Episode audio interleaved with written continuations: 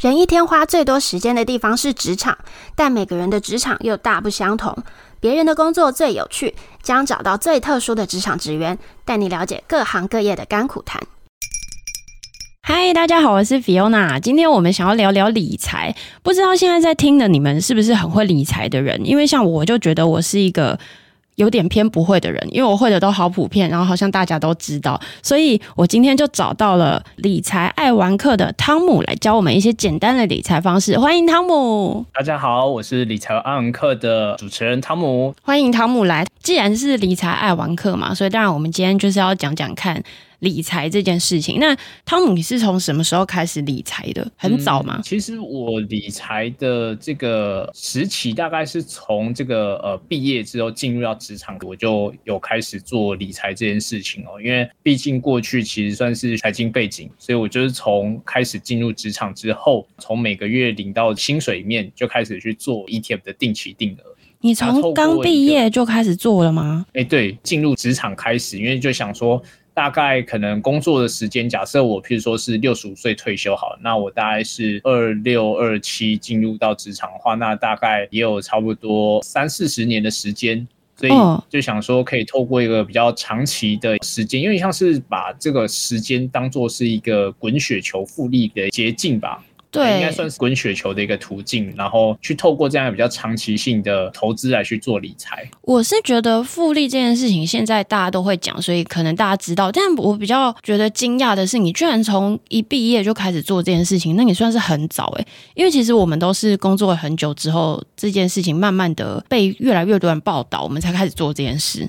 应该说，通常一刚开始可能不见得会做理财这件事情，可能是因为是说，毕竟一刚开始进入到职场才刚开始赚到钱嘛，那这时候可能平常会有很多的开支什么的，哎，这时候你赚到的钱可能金额也不多，所以通常不会那么快去意识到要去做投资理财这件事情。对啊，那如果是这样，言下之意就是一开始你的薪水很高吗？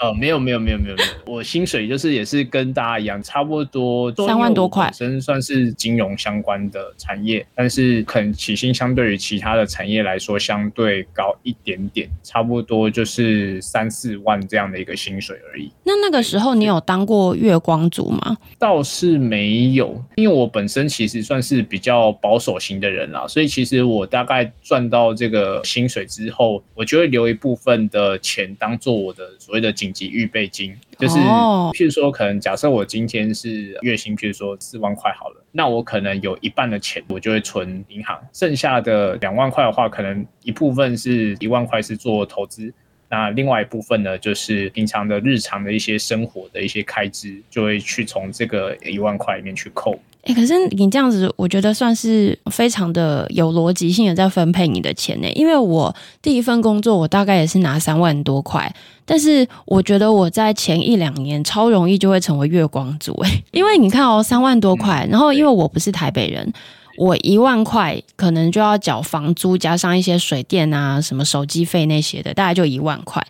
然后我可能又会再花个差不多八千块是吃饭啊之类的钱。哦，对。然后我可能又会再花个五六千块买衣服啊，就是购物，买一些我想要的东西。因为我刚出来上班，其实那个时候我就会觉得，哎，我终于好不容易有了自己可以支配的金钱这种感觉。所以其实那个时候有时候有喜欢的东西，我就会觉得，哦，我这个好像可以买一下，那个可以买一下这样。可是积少成多，有时候一个月就会花掉几千块钱。然后我那时候又会花一些钱去上英文家教啊。我那时候有上声乐课，诶就是学费那些弄一弄，我三万多就没啦，所以我超容易就每个月到月底的时候，我就觉得，哎，我的钱怎么又不见了？这种感觉。没有啊，你你的钱不是把它花掉，你的钱只是把它转换成另外一种快乐的形式，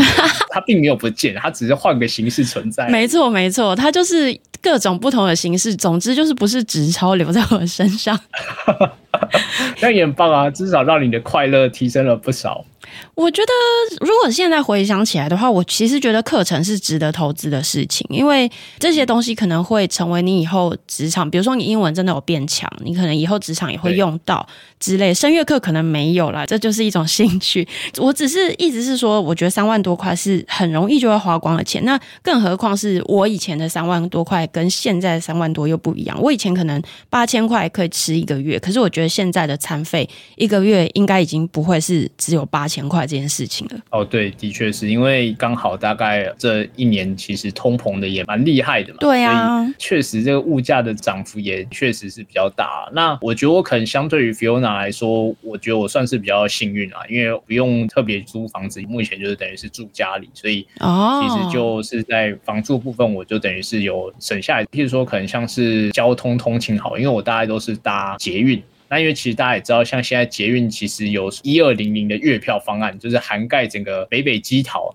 啊，对，我觉得这个也算是某种程度上让我在开支上可以相对比较省钱的一个方式，这样子。那你觉得，如果说上班族现在最常见的理财方式可能有哪些啊？上班族其实蛮多种类型的理财方式啊，那。就大家可能比较常听到的，大概就是，譬如说是投资股票啊，ETF，可能比较再冷门一点的，可能有些人他甚至会去投资，譬如说像是债券啊，或者说是一些商品类的，譬如说可能是黄金，或者说是房地产等等。那哦，但是对于一般类型的上班族，可能最常见的还是股票或者是 ETF。可能是不是因为门槛也比较低的关系？因为房地产要很多钱嘛，债券是不是也是一个要很多钱才可以买的东西啊？对，的确，像债券来说的话，就我所了解的债券，譬如说像是台湾国内债券来说，大家可能比较知道，像是有所谓的公司债。或是国营事业所发行的那种债券，但是像国营事业发行的债券，它其实一个单位的面额都相当的大哦，都是好几十万这种台币吗？哎，对，台币。那如果是公司债的话，oh. 尤其像可转债的话，那它面额的话大概是差不多十万左右。只是说债券这个东西，因为它其实会牵涉到说对标的类型。那所以其实这个部分的话，再加上它的面额其实都相对大，不像是股票或是 ETF，因为像现在其实很多的国内的证券商都有提供所谓最低一百块新台币就可以做定期定额的方案，所以其实我认为像是股票或 ETF，那如果你是做定期定额的投资的话，其实也是一个非常方便，而且门槛也不会这么高的一个管道。那你有什么推荐小资族的投资方式吗？或者是你可以帮他做一个分类，比如说像我好了，我可能每个月我可用金额就是只有几千块，可是有些人可能他就是没有房租的问题，他每个月可以用一万多块来投资，或者甚至两万多块。那你会建议他们这样子不同类别的人可以做什么投资的方法？在针对就是说，可能每个人他可以做投资的金额不同的前提之前呢，我认为可能要先厘清的就是有几个面向哦。第一个就是说，可能要先看说你本身在做投资的目标是什么，就是赚钱。哎，对啊，因为大家一定都会希望赚钱嘛。只是说你赚钱之后的目的，譬如可能他有的人他赚钱，他可能只是希望譬如说赚到一点钱，能够有一个国内旅游或者说国外的旅游。但是有些人他可能存钱是希望是存退休金，那有些人他可能是想要投资，他是想要准备买房子。那可能每个人他希望做投资这件事情，他希望达到的目标都不一样。所以因为你的目标不同，那变成说你可能要设定的这个方式啊，应该说方法上会略有差异啦。所以就会从这个部分去做一个衡量。那另外还有一个部分就是说，也是要看每个人他对于风险的承受的程度。因为有些人他可能他是一个追求风险的人，那他觉得可能股票或是 ETF 对他来讲那个波动程度都太小了，他可能就可以尝试看，譬如说是带有杠杆性质的期货或是选择权这种。衍生性的金融商品，那可能他就可以考虑从这个角度去衡量，说是不是可以做这部分的尝试。因为其实像选择权来说的话，五千块以下的确就可以买到一个单位的选择权。选择权要怎么买啊？选择权的话，它其实就是你会需要去开所谓的期货的账户，就是通常你去这种，譬如说券商，它是有所谓的呃期货商的这种性质的这种公司的话，它就可以开立所谓的期货的账户。那这个期货账户。呢，它就可以同时去交易选择权跟期货。嗯，那这两种类型它其实都是带有杠杆性质的，所以其实这个对于我们就是一般人去做这样类型的投资的时候，其实要特别注意，风险很高。对，应该说，我觉得这种类型的商品，你必须要有足够高的风险意识，因为这个类型的商品它算是杠杆性质嘛。那杠杆性质其实像譬如期货来说，它是一个需要有存保证金，你才能够去做交易的。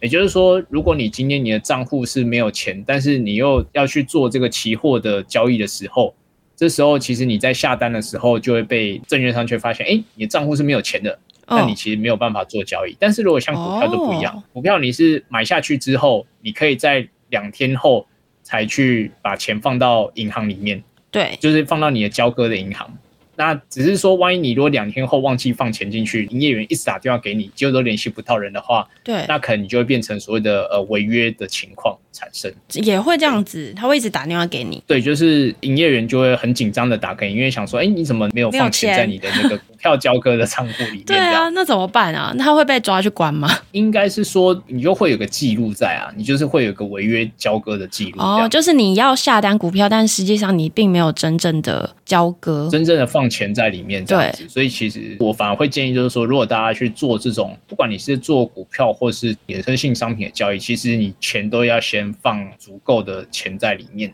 就不会有这种，哎，你临时要交易的时候，但是却发现你的账户没钱，然后要临时调钱过来这种情况。没错，那你建议小资族群的投资方法有哪些呢？就是如果不用可用金额来分类的话，你会建议怎么分类？然后他们可以选择什么样的商品？我觉得可以先从刚提到，就是说你会先看说你本身的投资目标是什么。那另外就是看说你本身的风险程度如何。那怎么看风险程度呢？就是你今天譬如说假设你赔了多少钱，你心里会痛，会睡不着觉。对，那这时候你就会知道说，这个就是你的临界值。那你要怎么样不要赔到这个金额呢？这就关系到你要选择什么样的一个商品或者是工具来做投资。哦，那譬如说你可能是一个极度胆小，你可能赔了一千块、两千块就觉得很心痛。对。那你可能就比较适合去做，譬如说像是股票或是 ETF 这种比较偏现货类型的投资，因为它的波动程度比较小。那另外就是说，它其实也不会有所谓的像是期货啊或者选择权，它会有到期需要去做结算这样一个机制。所以你某种程度上，你至少你可以摆着嘛。那有些人就是他摆着，他可以看你的这个投资的周期有多长，因为有些人他可能是做短线投资，他也有可能是做所谓的中长期的波动或者是所谓的价值的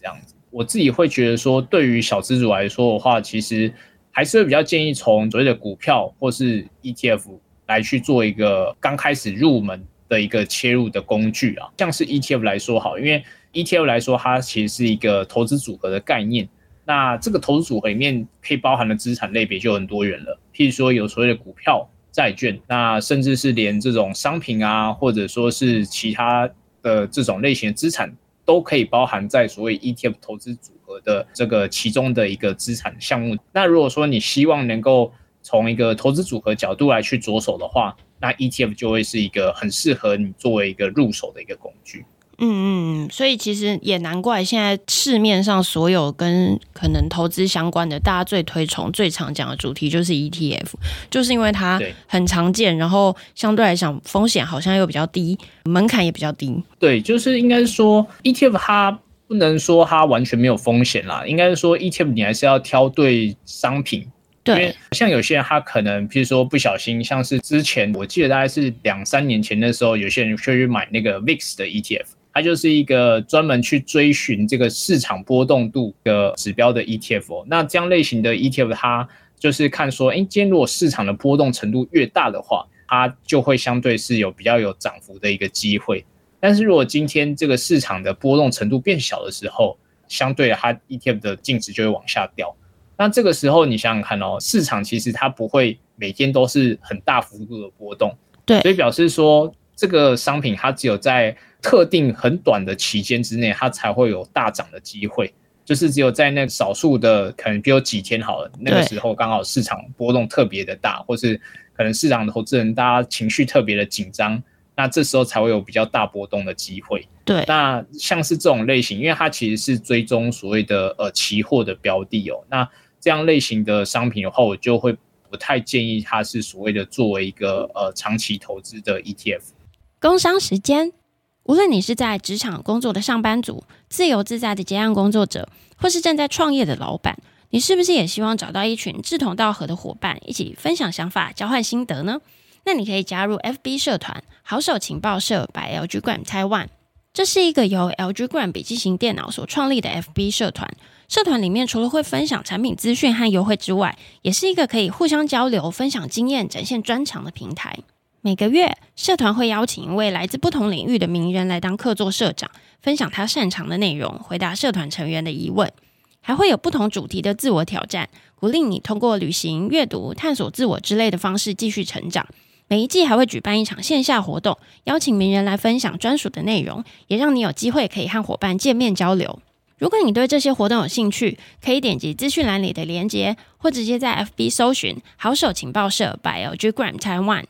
那反而我认为说比较适合做长期投资的 ETF，就会大家也比较耳熟能详，譬如说像是零零五零啊，或者是。这种比较偏市值型的 ETF，那我接下来就想要问了，因为如果任何的问题最后的答案都会导向 ETF 的话，那你会不会建议大家可以买哪些？就除了零零五零之外，有哪一些？标的都是我们可以选择的，因为其实像现在国内的这个 ETF 的商品啊，大概也有两百四十档的产品哦，其实也是相当多啊。对，尤其现在其实大家对于 ETF 这个商品没有那么陌生啦，因为从这个最近的一些统计，我们可以看到，大概全台湾平均每四个人就有一个人有去投资 ETF。对，那台湾人买 ETF 的这个资产规模高到什么程度呢？大概就是可以盖五十座的。台湾一零一的大楼这么样多的一个资产规模，所以其实大家一听到这个数字，其实就蛮庞大的一个金额啊。那其实像大家可能比较常听到的，像是零零五零啊，或者说是追求比较偏高股息类型的，像是零零五六，或者说是零零八七八。大概都是一些我们大家可能比较多人有听过的 ETF。那我自己会觉得说，呃，除了这些常见的 ETF 之外呢，那我们也可以从另外一个角度去思考，就是说，尤其是一些，比如他可能是退休族，或者说他可能本身的这个投资的这种呃属性，它是属于比较偏保守型的人，但要希望说，可能譬如每个月都能够可以领到这种配息的感觉。嗯，那这个时候的话，我就会觉得说，可以考虑的像是零零九二九。就是所谓的呃富华科技优息这样的一个呃 ETF，那这个 ETF 其实它标榜的一个最大特色就是说它是台股第一档所谓的月月配的 ETF。哦，每个月哦，等于是说你每个月如果说它有配息的话，其实你就可以领到一定程度的这个配息的收益。除此之外呢，它其实比较偏重集中在投资科技类型的股票上面啦，但是。它其实某种程度上也会去看说它的一个股息跟票的波动的程度，从一个产业主题去做投资的角度来说，同时你要兼顾股息收益的话，那这个算是一个可以作为 ETF 投资的一个参考。那另外一个我觉得也可以考虑，也算是比较后期新秀的这样的一个 ETF 来说的话，对。零零九一九，也就是呃群益的精选高息的 ETF 哦。那这一个 ETF 为什么我会去谈到它呢？因为它对标的指数，它每年会去做两次的调整。一次呢，它会先去看，譬如说，因为我们都知道说，可能公司它会先开董事会之后，会去决议这个预计要配发的股息要配多少钱给股东们。对。那这时候呢，其实它零零九一九的一个追踪的指数的设计里面，它就有去考虑到这个部分。也就是说，他会尽量的去精准掌握到说，呃，哪些公司他已经决议要配多少钱了，那就把这些即将要去做除息的股票纳入到他的投资组合里面。那另外呢，他在大概是十二月的时候的这个指数调整的时候，他也会去考虑到哪一些公司它其实是有赚钱，那可能明年有很高几率会配到息的这些公司，他也把它纳入到成分股里面。所以某种程度上，他在掌握这种股息。上面的这个掌握度是相对比较高的。其实，在今年的配息上面的成果，其实可能也有一些投资人有看到，就是说今年第一季的这个配息王之一啦。哦，真的哦？我记得它的配息大概是超过十趴，就是以年化来去计算的话，真的十趴很高哎，也是相相当惊人的。对对对对，所以如果你是追求比较偏高股息的类型的投资人的话，也是可以考虑跟关注的。对，零零九一九跟零零九二九怎么那么刚好啊？对，就差一个那个 差一号数字而已，这样。我还以为你讲错了呢。没有没有没有，刚好算是比较偏股息，一个是比较纯从追求股息收益的角度去思考的，那另外一个它是同时有追求股息收益跟所谓的集中在特定的一个产业主题这样的一个标的。嗯，那另外就是说，对于小资族来说，不一定大家都是属于比较偏保守型的投资人啦。有些人他可能其实也是比较热爱追求，看有没有机会能够获得更多的报酬或者收益的人。对，那这个时候呢，譬如说像是零零七三三，它是所谓的富邦中小 A 级动能 ETF。那这个 ETF 它其实就是会去从所谓财务理论上，它会有很多不同类型的财务因子。那这一档 ETF 呢，它其实就是着重在所谓的动能因子。那什么是动能因子？对啊，简单来说，它就是一个会去看说，哎，这个股票它有没有所谓的这个成长的潜在的动能啊？那这个动能呢，它其实就会从说它的这个股票的报酬，相对于大盘的这个报酬来说，它的动能是相对强的。那这样类型股票呢，它就会把它纳入到投资组合里面。那这样类型的这个 ETF，目前大概全台股面就是只有专门只看动能这个因子来说的话，就只有这一两的这个中小 A 级动能 ETF。那这一档 ETF 呢，它其实大概在过去，我印象中大概除了二零二二年亏钱之外，大概其他年都是赚钱的。所以，那为什么二零二二年会亏钱呢？哦，因为二零二二年呢，大家也知道，大概在去年的时候，其实算是市场比较不好的一年了。嗯，那其实大部分的 ETF 其实都是报酬率都相对是比较不好的。那如果说像是在这种二零二二年这种空头年的时候呢，如果你要找到相对比较可以赚到钱的标的的话，我就会觉得说，从这种财务因子的角度来看，你就会选那种比较低波动类型的 ETF，它可能它的报酬就不会跌得那么惨。它的因为像低波动的类型的 ETF，它就是它算是比较抗跌，也就是说，譬如说可能大盘跌了二十趴，那它可能只有跌个三五趴这样子。嗯，所以。它算是一个波动相对小，但是对于像动能这个因子来说，它就是跌的程度呢也不小，但是它涨的时候会涨得比这种大盘还来得强。所以像今年来说的话，它我记得它是整个全台股 ETF 报酬率里面最最强的。从年初以来去做计算的话，那也太多了吧？那我们现在进去还来得及吗？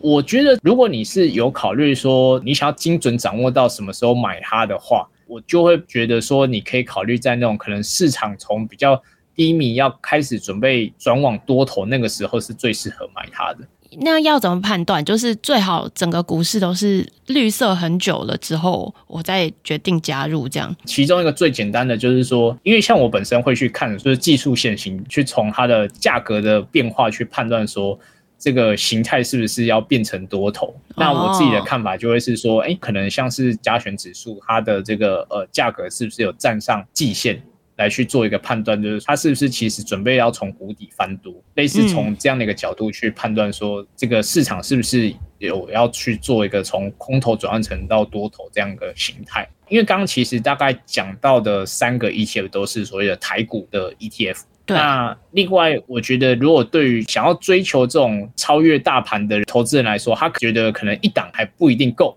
所以呢，我又再加码一档，就是针对美股，不管说是科技的前景，未来对于人类环境的进步来说，算是有很大贡献之一的这种科技巨头，譬如说像是 FANG，那 FANG 就是有包含像是 Meta，然后 Alphabet 也就是 Google，那或者说是大家可能常会看一些影剧的。Netflix 等等这些类型的这种科技巨头啊，其实他们在我们的生活当中都扮演了相当重要的角色。对，那其中呢，在台湾市场有挂牌的有一档 ETF，就叫统一的 FANG Plus，也就是零零七五七的这档 ETF 呢，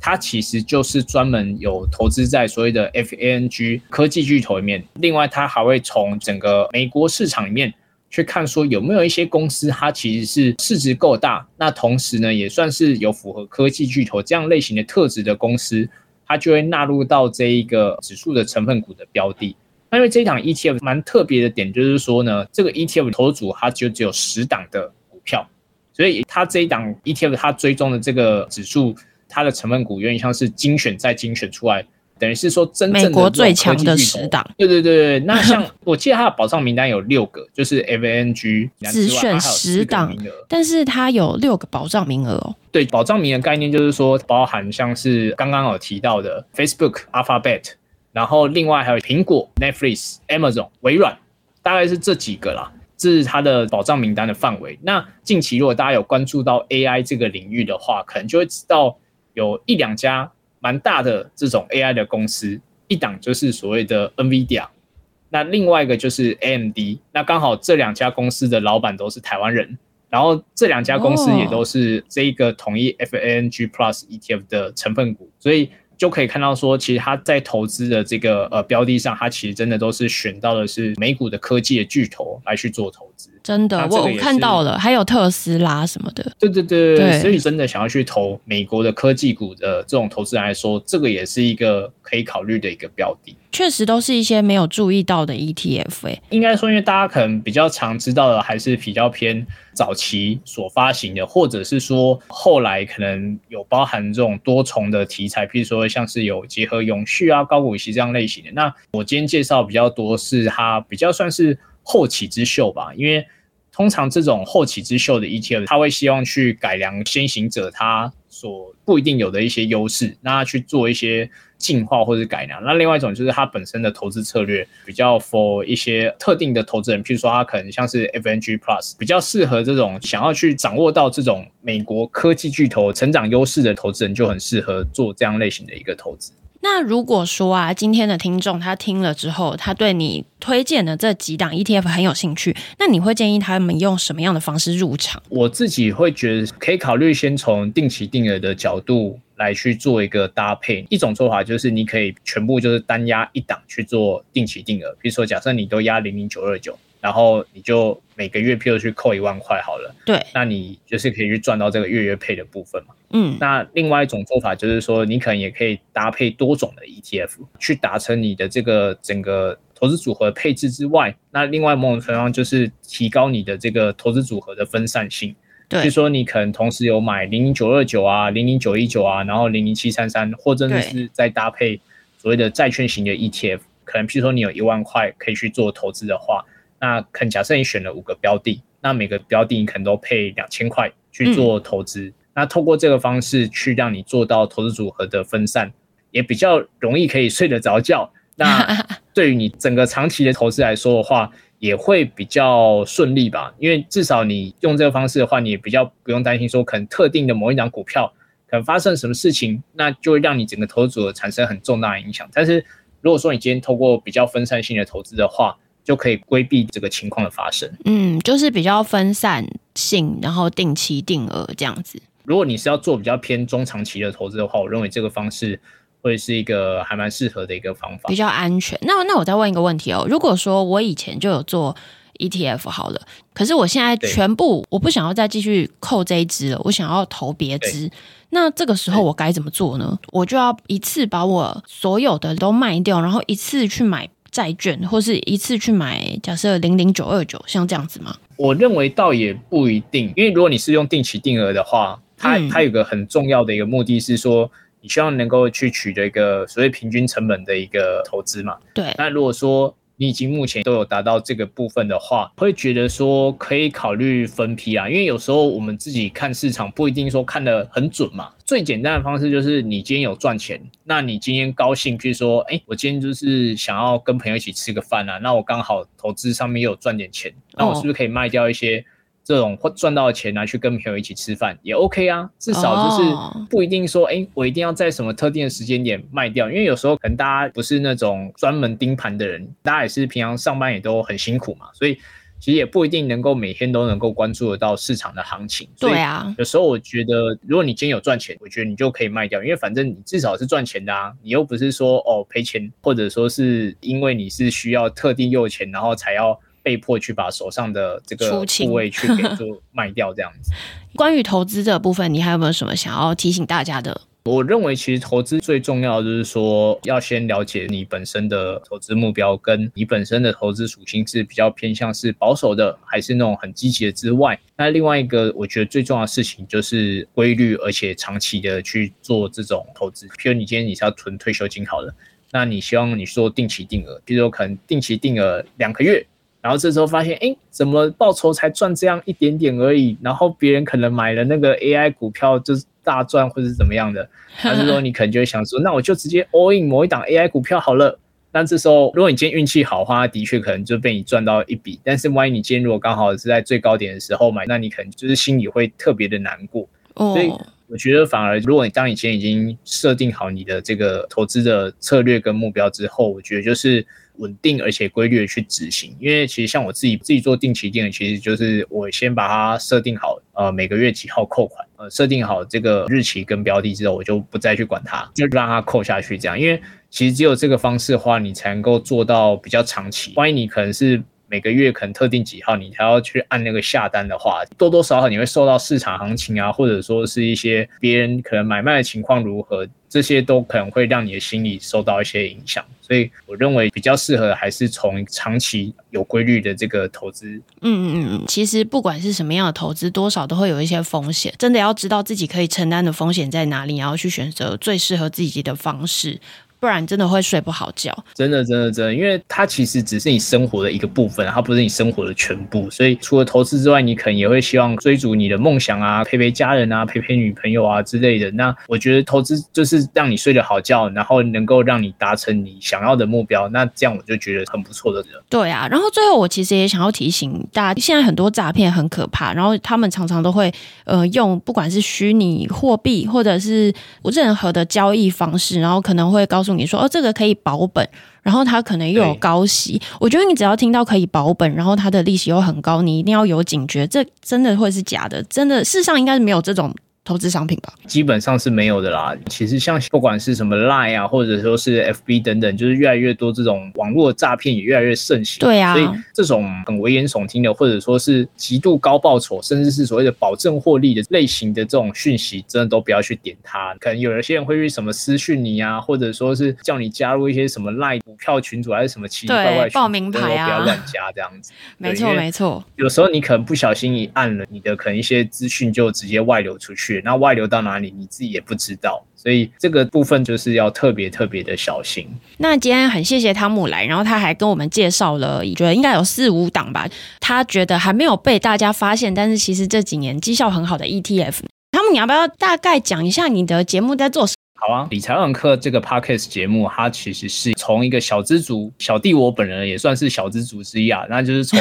我们这种小资族的这个观点呢出发去了解投资理财。那其实我这个节目啊，虽然叫做理财爱文课，但是它不是那么样的纯理财类的节目，它其实也有包括像是呃说书，那或者说是一些是人物访谈类型，所以。这个节目里面的话呢，大概除了是会探讨理财之外，那我也会介绍一些内容还不错的一些书，那分享给大家。那同时呢，也会邀请一些不同的来宾啊，譬如说像是呃 Fiona，或者说是其他各种不同背景的来宾来到我的节目来跟大家作为分享。嗯，没错，我也有去上过他们的节目。